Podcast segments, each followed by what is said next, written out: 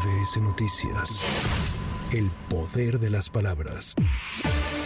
Recuerde que este sábado se llevará a cabo la marcha del orgullo LGBTTIQ en la Ciudad de México. La marcha iniciará a las 10 de la mañana y se prevé que dure aproximadamente 6 horas, por lo que autoridades locales recomendaron a la población protegerse de las altas temperaturas. Se tiene programado que al mediodía los contingentes partan del Ángel de la Independencia con destino al Zócalo. Jaime Morales, director general de Diversidad Sexual, explicó el orden en que avanzarán. Escuchemos. Las organizaciones, ellos dijeron que tendrían los contingentes de esta manera.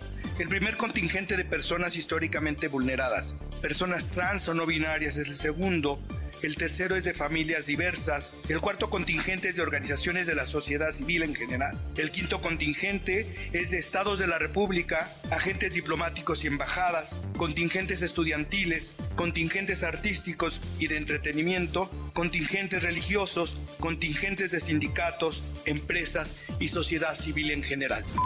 Toma en cuenta que se aplicarán cortes a la circulación en calles y avenidas que confluyen a lo largo de Paseo de la Reforma y Avenida Juárez hasta llegar a la Plaza de la Constitución. Además, el metro cerrará la estación Zócalo y el servicio del Metrobús tendrá modificaciones en las líneas 1, 3, 4 y 7 a partir de las 12 y hasta las 9 de la noche. Tome precauciones.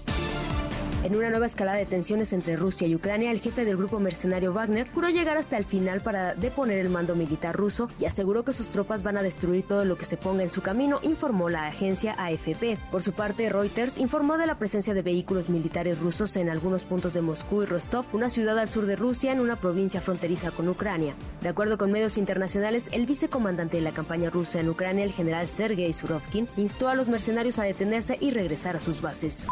La Organización de los Estados Americanos, durante su asamblea anual realizada en Washington, pidió este viernes al gobierno del mandatario nicaragüense Daniel Ortega que cese toda violación de los derechos humanos, libere a los presos políticos y respete el Estado de Derecho, además de que se abstenga de toda forma de intimidación contra la prensa, las comunidades religiosas y las ONGs. Organismos internacionales y organizaciones de defensa de los derechos humanos han alertado sobre el régimen de Ortega desde la crisis política que inició en 2018 con el estallido social y que en 2021 se agravó con las polémicas elecciones y el encarcelamiento masivo de opositores. Para MBS Noticias, Claudia Villanueva. MBS Noticias. El poder de las palabras.